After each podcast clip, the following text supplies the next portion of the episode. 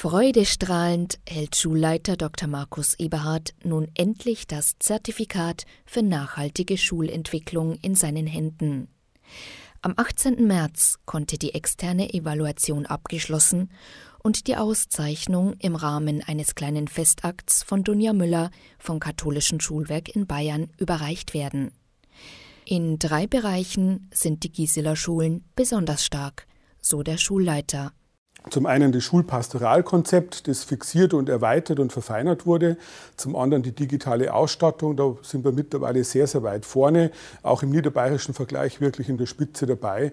Und der dritte große Punkt war auch noch die Förderung der Selbsttätigkeit der Schülerinnen quasi im normalen Unterricht, jenseits der ohnehin bei uns schon eingeführten freien Stillarbeit. Ein Qualitätsmerkmal der Gisela Schulen ist, dass das Gute immer noch besser wird hieß es in der Begründung des Zertifikats. Dieser Devise will die Schulfamilie auch in Zukunft treu bleiben, mit weiteren innovativen Projekten. Eines läuft bereits, erklärt Markus Eberhard. Das Gisela Gymnasium ist schon Modellschule für nachhaltige Bildung, also im Sinne von ökologischer Bildung. Da sind wir momentan mittendrin, auch in einem Netzwerk vieler bayerischen Schulen uns hier weiterzuentwickeln.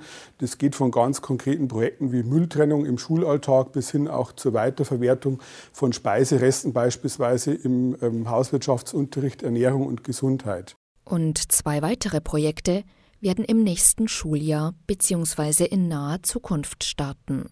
Unsere Realschule wird jetzt Modellschule für politische Bildung. Wir bekommen ein Schulparlament, das wir ab dem neuen Schuljahr einführen werden. Da laufen die Vorbereitungen schon auf Hochtouren.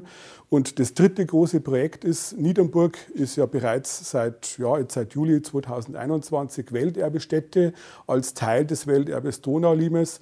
Und hier laufen bereits schon erste Kontakte mit der UNESCO. Und wir wollen ab dem neuen Schuljahr quasi mit der UNESCO intensiv kooperieren und irgendwann einmal auch UNESCO-Projektschule Volksschule werden.